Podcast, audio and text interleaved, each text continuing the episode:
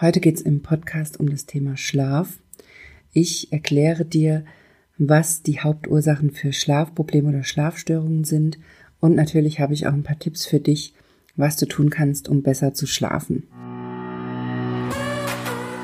Herzlich willkommen zu Weiblich Erfolgreich, deinem Karriere-Podcast. Hier geht es darum, wie du deiner Karriere einen neuen Kick gibst und endlich zeigst, was du kannst. Ich wünsche dir ganz viel Spaß bei dieser Episode.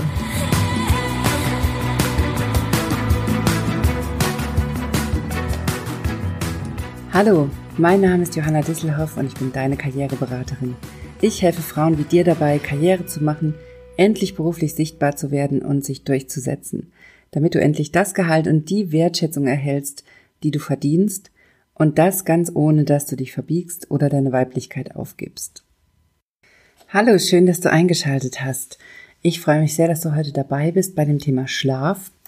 Ich wurde letzte Woche nämlich gefragt, was man denn tun kann, wenn man nicht gut schläft. Und das hat mich ein bisschen zu dieser Podcast-Folge inspiriert, denn tatsächlich ist das Thema Schlaf ein Thema, was auch in meiner Praxis immer wieder auftaucht. Also immer wieder habe ich Klienten, die zu mir kommen, weil sie nicht gut schlafen. Und auch gar nicht so richtig wissen, warum sie nicht gut schlafen, beziehungsweise teilweise wissen sie es auch, aber wissen einfach nicht, was sie jetzt tun können. Und da uns das Thema ja alle immer mal wieder betrifft, mache ich diese Folge.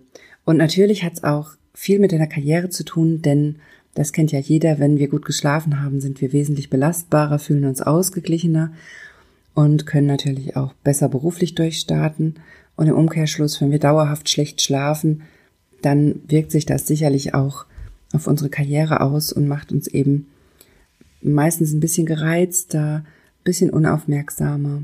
Und genau deshalb kann es dir helfen, wenn du dich mit dem Thema beschäftigst. Und vielleicht hast du dich jetzt gerade schon gewundert, warum ich die Folgen von schlechtem Schlaf so harmlos oder vielleicht verniedlichend darstelle, so ein bisschen gereizter, ein bisschen unaufmerksamer. Aber das ist mir auch ganz wichtig bei dem Thema. Das, deshalb möchte ich dir das hier als allererstes mitgeben.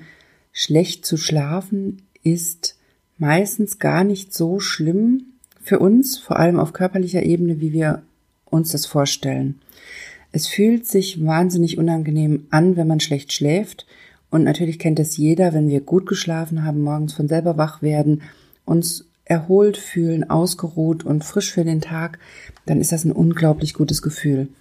Und wenn das Gegenteil der Fall ist, wenn wir wach werden, uns überhaupt nicht gut fühlen, einfach zu wenig geschlafen haben, jeder kennt dieses Gefühl, dann fühlen wir uns im Vergleich unfassbar viel schlechter, als wenn wir gut geschlafen haben.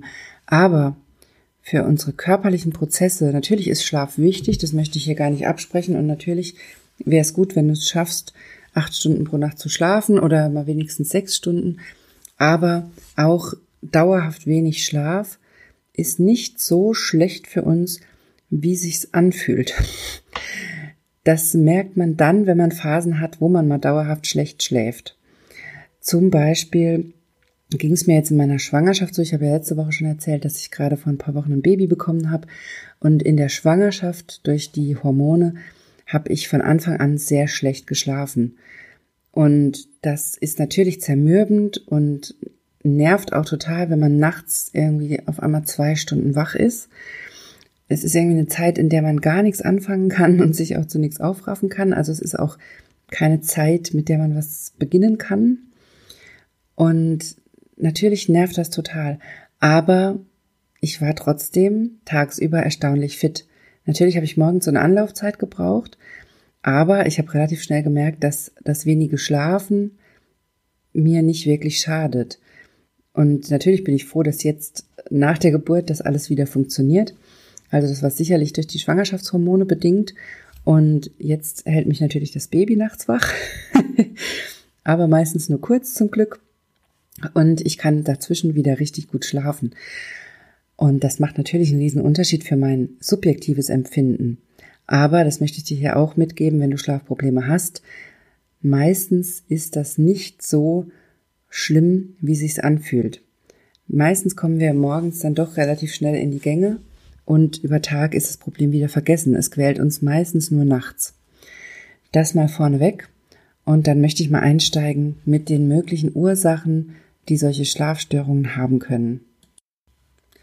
Also die Schlafstörungen, um die es mir hier geht und bei denen ich dir hier Tipps geben möchte, sind natürlich die, die durch eine Überlastung und durch Stress ausgelöst werden. Aber das ist natürlich nicht die einzige Ursache für Schlafstörungen und deshalb ist es mir auch wichtig, dir das dazu zu sagen. Es gibt natürlich körperliche Ursachen von Schlafstörungen. Das ist mal die erste Gruppe und deshalb würde ich dir auch immer raten, wenn du Schlafprobleme hast, dass du dich erstmal von deinem Hausarzt durchchecken lässt. Denn bei den körperlichen Ursachen, da kann es, wie ich gerade schon im Beispiel gesagt habe, um sowas wie Hormone gehen, also hormonelle Probleme, das kann alles Mögliche sein. Das kann im Prinzip durch die Antibabypille ausgelöst werden. Das kann durch andere Hormone ausgelöst werden, die du einnimmst. Es kann durch Schilddrüsenprobleme ausgelöst werden. Es kann durch eine Schwangerschaft ausgelöst werden, durch die Wechseljahre, durch all diese Themen auf der hormonellen Ebene kann sowas entstehen. Es kann auch zum Beispiel durch Vitaminmangel zu Schlafproblemen kommen. Wenn dir da Vitamine fehlen, Nährstoffe fehlen, das kann so eine Ursache sein, dass du da Probleme kriegst. Und natürlich können aber auch ganz andere ernsthafte Erkrankungen dahinter stecken, wenn du nicht mehr gut schläfst. Deshalb ganz wichtig, immer einfach einmal zum Arzt gehen, auch wenn du dir vielleicht sicher bist, dass es psychisch bedingt ist. Lass dich einmal durchchecken, berichte deinem Arzt, deiner Ärztin von deiner aktuellen Lebenssituation und geh so einfach auf Nummer sicher, dass nichts Ernsthaftes dahinter steckt. Und dann kannst du dir angucken, was auf der psychischen Ebene hinter deinen Schlafproblemen stecken könnte. Neben den körperlichen Ursachen, was ich hier mal als eine Gruppe zusammenfasse, denn ich bin Psychologin und keine Ärztin, das heißt, ich kann dir hier nur rudimentär sagen, bitte geh zum Arzt und ich kann dir rudimentär ein paar Beispiele nennen, was dahinter stecken kann. Aber natürlich, wie gesagt, ich bin keine Medizinerin und du solltest dich deshalb auf jeden Fall durchchecken lassen.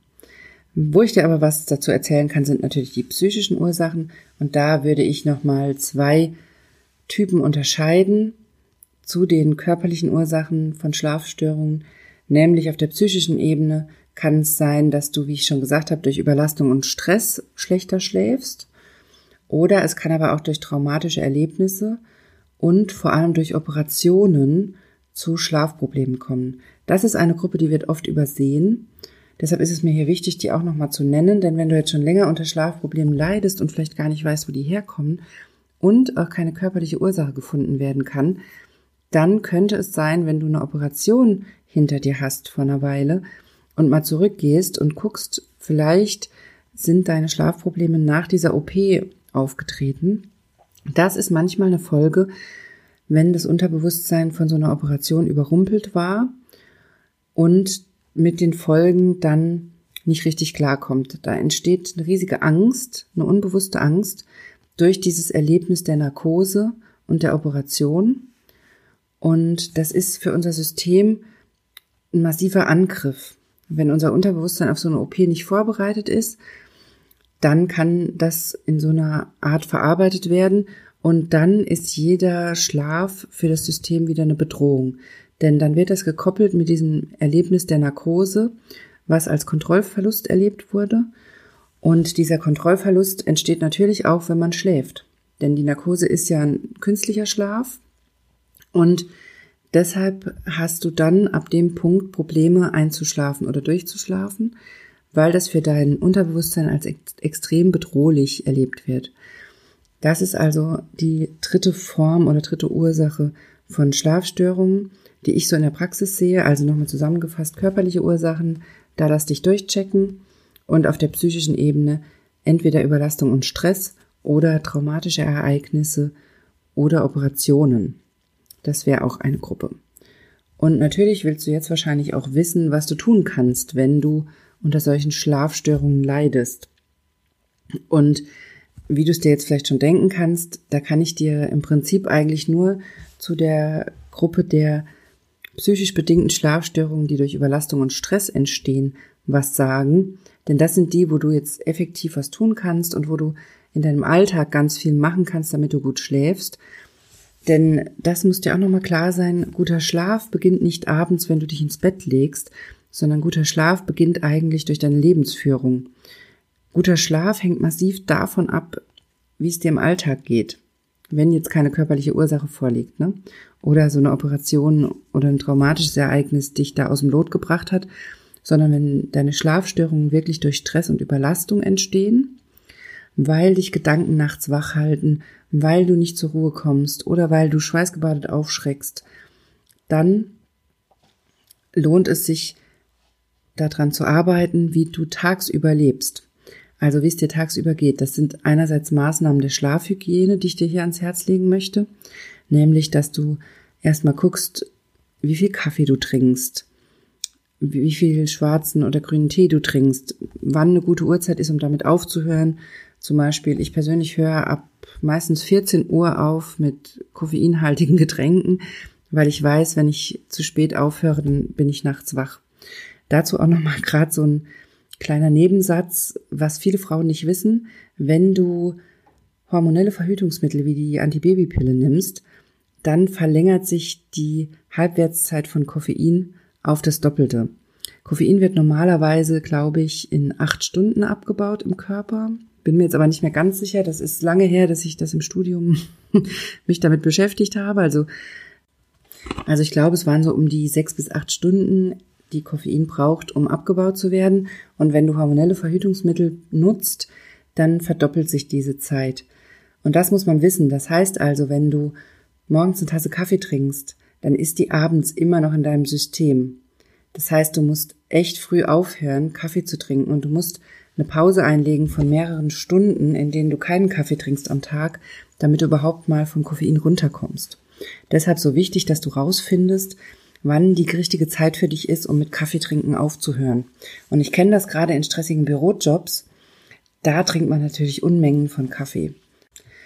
Was ebenfalls sehr wach halten kann nachts, ist, wenn du abends noch eine große Portion Obst isst oder Saft trinkst. Denn das Vitamin C kann auch so einen Wachmacheffekt haben und dich wach halten.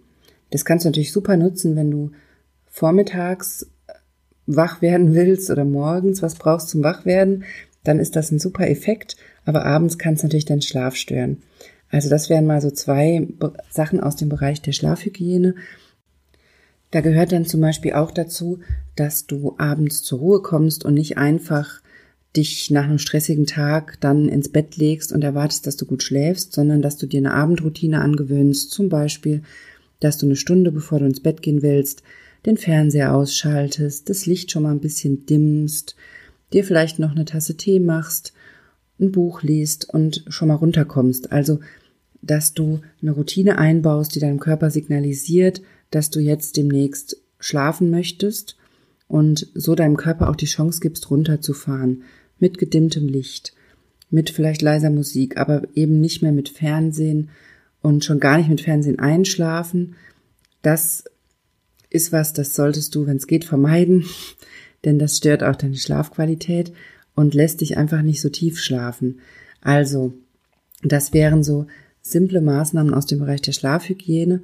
Und ganz grob gesagt, bei der Schlafhygiene achtet man immer darauf, dass man wirklich im Bett nur schläft. Also, wenn es um Schlafhygiene geht, dann ist das Bett nur zum Schlafen und für Sexualität da, aber für nichts anderes. Das heißt, nicht tagsüber drin rumlungern, wenn du ein freies Wochenende hast oder so, sondern wirklich im Bett nur schlafen. Und für alles andere gehst du auf die Couch oder setzt dich an den Tisch oder was auch immer. Und du lässt das Bett nur zum Schlafen. Das ist von daher wichtig, weil wir sehr, sehr starke Gewohnheitstiere sind. Und du kannst dir sehr gut antrainieren, dass du einfach direkt müde wirst, wenn du dich ins Bett legst. Das funktioniert natürlich aber nur, wenn du auch nur zum Schlafen dein Bett benutzt. Wenn du jetzt ständig da drin sitzt zum Lesen, zum Fernsehschauen oder sonst was im Bett machst, dann kannst du dir diese Routine nicht angewöhnen. Und dann machst du dich in diesen Mechanismus ein Stück weit zunichte und machst dir schwerer einzuschlafen. Also wenn du Schlafprobleme hast, dann versuch das mal, dass du das Bett wirklich nur zum Schlafen benutzt. So, das wären mal so ein paar Themen aus der Schlafhygiene. Aber natürlich habe ich auch noch zwei weitere Tipps für dich, die ganz, ganz simpel sind umzusetzen und die ich auch immer meinen Klienten mitgebe, weil die einfach so wirkungsvoll sind. Und das erste ist Tagebuch schreiben. Klingt super komisch, ich weiß. Habe ich auch immer Diskussionen mit meinen Klienten, weil die meisten immer fragen, was soll das denn bringen? Was soll es denn bringen, wenn ich Tagebuch schreibe, dass ich dann besser schlafe? Aber wenn deine Schlafprobleme durch Stress und Überlastung entstehen, durch deinen stressigen Job, durch die Verantwortung, die du trägst, dann kann ein Tagebuch extrem entlastend sein. Tagebuch schreiben ist was, das haben wir Mädels mit 13, 14 wahrscheinlich gemacht. Ich habe das damals auch gemacht und ich weiß noch genau, wie gut das getan hat. Und komischerweise gewöhnt man sich das irgendwann ab. Und da rate ich immer allen Klienten mit Schlafproblemen oder auch mit anderen Problemen, sich das wieder anzugewöhnen. Denn es ist enorm entlastend, wenn du dir abends Zeit nimmst, eine Viertelstunde, 20 Minuten. Und das kannst du zum Beispiel gut im Bett machen. Das stört aus meiner Sicht jetzt nicht die Schlafhygiene. Wenn du dich vorm Einschlafen ins Bett setzt und ein paar Seiten aufschreibst, wie dein Tag war, wie es dir geht, was dich belastet hat und einfach deine Gedanken fließen lässt. Das ist eine wunderbare Methode, um runterzukommen, um den Tag Revue, Revue passieren zu lassen. Bitte entschuldige mir heute ein bisschen die Sprachstörungen in dieser Podcast-Folge. Es ist gerade Montagmorgen, 7 Uhr. Ich bin hundemüde und habe kaum geschlafen, weil das Baby mich total wach gehalten hat. Und mich auch ein bisschen zum Thema Schlafen inspiriert hat. Aber ich merke, dass die Zunge noch nicht so ganz rund geht. Also bitte sieh mir das ein bisschen nach. Also nochmal zurück zum Thema Tagebuch. Das ist eine wunderbare Methode, um den Tag Revue passieren zu lassen, um zu rekapitulieren, was passiert ist und um auch deine Gefühle zu sortieren. Und es ist eine wunderbare Möglichkeit zu reflektieren, wie es dir geht und was vielleicht auch Themen sind, wo du ansetzen möchtest. Und das ist nämlich das A und O bei Schlafstörungen, die durch so eine Überlastung entstehen. Die entstehen ja nicht durch die Überlastung an sich, sondern durch deinen Umgang damit. Die entstehen ganz oft dadurch, dass uns Gedanken wach halten, weil wir vielleicht nicht so reagiert haben, wie wir das gerne gehabt hätten oder weil die Dinge nicht so gelaufen sind, wie wir es uns wünschen würden. Und da kannst dir enorm helfen, alle deine Gedanken zu diesen Themen aufzuschreiben und dann kannst du viel beruhigter schlafen. Und meistens tritt der Effekt schon nach ein paar Tagen ein. Also ich habe das ganz oft, dass Klienten ungläubig sind, wenn ich das vorschlage und mir aber in der nächsten Sitzung schon berichten, wie wunderbar dieses Tagebuchschreiben hilft. Und da kommt noch ein anderer wichtiger Effekt dazu. Wenn du Dinge aufschreibst, sind deine Gedanken viel klarer. Wir haben oft den Effekt, dass die Gedanken uns durch den Kopf schwirren und wir gar nicht merken, dass wir die nicht zu Ende denken. Es ist ein Wust an Gedanken da, an Gefühlen, es ist eine wilde Mischung. Und wenn wir es schaffen, das aufs Papier zu bringen, einfach mal aufzuschreiben, dann sind wir gezwungen, die Sätze zu Ende zu denken und weiterzudenken. Und dann merkst du erst, wie konfus und durcheinander deine Gedanken und Gefühle sind, wenn du sie in deinen Kopf lässt. Und durch das Aufschreiben holst du sie raus und ermöglicht es dir, die Gedanken auch fertig zu denken und da eine stringente Geschichte draus zu machen. Und das ist ein ganz befreiendes Gefühl. Und deshalb rate ich das ganz oft meinen Klienten, die Dinge aufzuschreiben. Und ich sage das ja auch ganz, ganz oft hier im Podcast, nimm dir einen Zettel und schreib das auf. Das Aufschreiben macht wirklich einen riesen Unterschied im Vergleich zum Denken. Also probier das mal aus. Das ist eine wunderbare Methode, um deinen Kopf leer zu kriegen, um die Dinge zu sortieren und zu ordnen, um dich auch persönlich weiterzuentwickeln, denn es werden dir viele Dinge klar werden, wenn du jeden Abend Tagebuch schreibst, weil du einfach anders reflektierst und du wirst merken, dass du beruhigter schlafen kannst. Und als weitere Maßnahme zusätzlich zur Schlafhygiene und zum Tagebuchschreiben empfehle ich dir die Meditation. Meditation ist eine wunderbare Methode, um abzuschalten und um Abstand zu gewinnen. Also wenn Stress dein Problem ist, wenn Überlastung dich nachts wach hält, dann kann Meditation dir massiv helfen, inneren Abstand zu gewinnen zu dem, was du erlebt hast, gerade wenn du einen Job hast, in dem du super viel Verantwortung zu tragen hast, schwierige Entscheidungen treffen musst oder einfach viele Diskussionen mit deinen Kollegen und Mitarbeitern hast und dich da schwer tust, dass dir nachgeht, dann kann Meditation dir wunderbar helfen, um da Abstand zu gewinnen. Dazu muss man aber sagen, Meditation ist auch nicht für jeden geeignet. Also wenn du in einer psychiatrischen Behandlung bist oder in einer Psychotherapie, dann sprich das bitte immer mit deinen Behandlern ab, ob das für dich in Ordnung ist, eine Meditation zu machen. Denn manchmal ist das einfach nicht gut und dann solltest du mit deinen Ärzten oder Therapeuten darüber reden. Ansonsten kann aber Meditation wirklich massiv helfen, um Abstand zu gewinnen. Ich würde dir immer raten, es mit einer Achtsamkeitsmeditation zu probieren. Dazu gibt es ganz, ganz viele Anleitungen. Das ist auch ganz simpel. Im Prinzip kannst du einfach einen Spaziergang machen und dich auf deine Füße konzentrieren, auf das Gefühl der Füße, wie sie den Boden berühren und daraus so eine Gehmeditation machen, ist eine wunderbare Methode, um runterzukommen. Und du kombinierst das mit einem gesunden Spaziergang an der frischen Luft oder du setzt dich hin und folgst deinem Atem, schließt einfach die Augen und beobachtest, wie der Atem ein- und ausfließt. Auch das ist eine ganz simple Form der Achtsamkeitsmeditation, die du eigentlich überall anwenden kannst. Aber wie gesagt, bitte nur, wenn es dir dabei gut geht. Und wenn du das mit deinen Behandlern abgesprochen hast. Durch die Achtsamkeitsmeditation wird ganz vieles relativiert. Da kommen wir wieder in Kontakt mit dem, was wirklich wichtig ist, nämlich im Hier und Jetzt zu sein und im Moment. Und das vergessen wir ganz oft, gerade wenn wir Stress haben, überlastet sind und Probleme mit uns rumtragen, dann sind wir eben nicht im Hier und Jetzt, sondern entweder in der Zukunft oder in der Vergangenheit. Und wir machen uns Gedanken um Dinge, die wir gar nicht beeinflussen können. Denn was vergangen ist, ist vorbei, wir können daran nichts mehr ändern und trotzdem dreht sich ein Großteil unserer Gedanken um die Dinge, die schon passiert sind und auch in der Zukunft, auch das haben wir nicht unbedingt in der Hand, gerade wenn andere Menschen involviert sind. Da können wir noch so viel planen, vorbereiten und steuern. Es gibt einfach immer Unwägbarkeiten. Und auch da bringt es dir nichts, wenn du immer vorausdenkst und dich damit verrückt machst. Und da kann Achtsamkeit extrem helfen, wieder ins Hier und Jetzt zu kommen und dich zu beruhigen und zu erkennen, dass alles in Ordnung ist. Denn im Hier und Jetzt ist meistens alles gut. Es sind meistens unsere Gedanken, die uns in die Vergangenheit oder in die Zukunft führen, die den Stress verursachen und uns verrückt machen.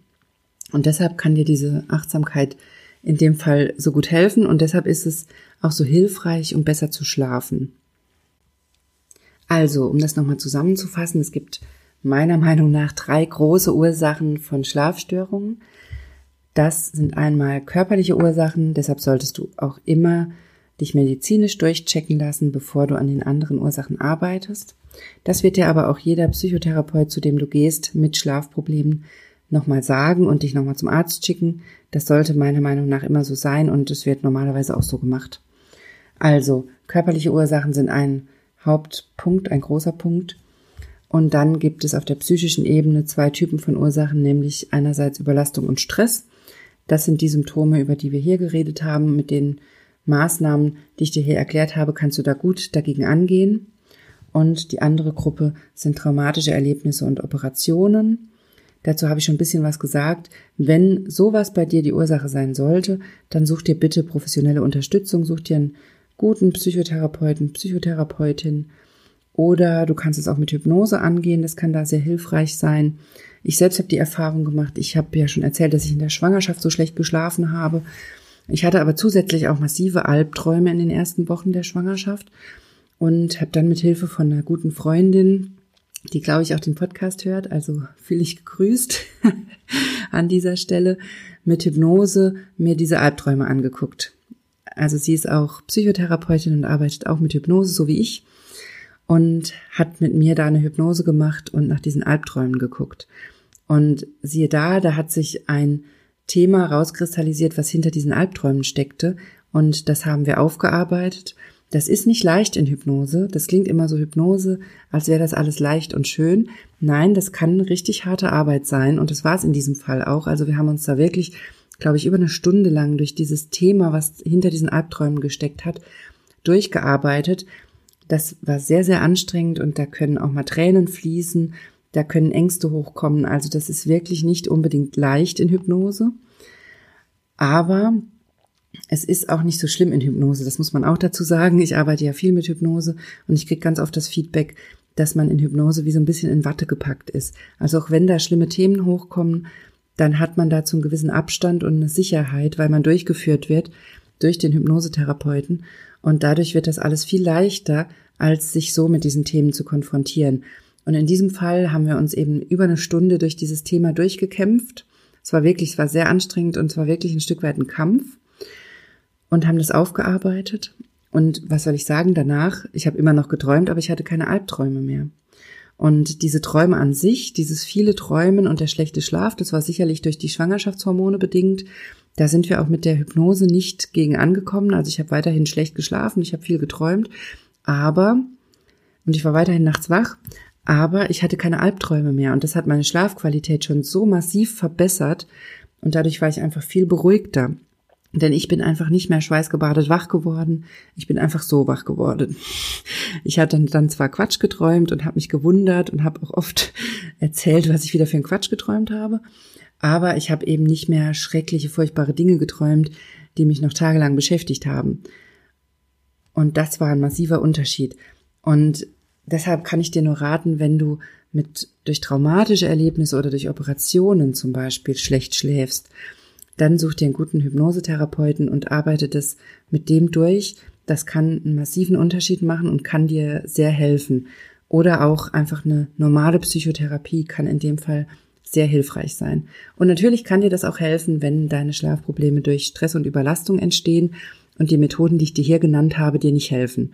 Auch dann würde ich dir raten, such dir einen Therapeuten und geh das professionell an, denn das verbessert einfach deine Lebensqualität massiv wenn du wieder gut schläfst. Und es ist ein Problem, was sich lösen lässt. Also Schlafprobleme lassen sich lösen. Man muss eben oft an vielen Themen ansetzen. Man muss auf der körperlichen Ebene durchgecheckt werden und ansetzen. Und man muss auf der psychischen Ebene auch ein Stück weit bereit sein, sein Leben zu ändern. Denn diese Schlafprobleme, wie ich schon gesagt habe, die beginnen nicht nachts, sondern die beginnen tagsüber. Die entstehen durch die Art, wie wir leben, durch die Art, wie wir mit Problemen umgehen, wie wir mit Verantwortung umgehen, wie wir mit Stress umgehen. Und wenn wir da andere Möglichkeiten finden, dann können wir meistens auch wieder besser schlafen.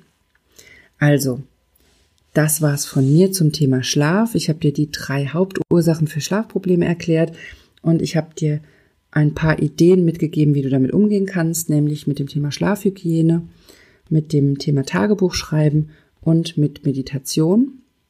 Das sind mal meine drei Haupttipps, um besser zu schlafen.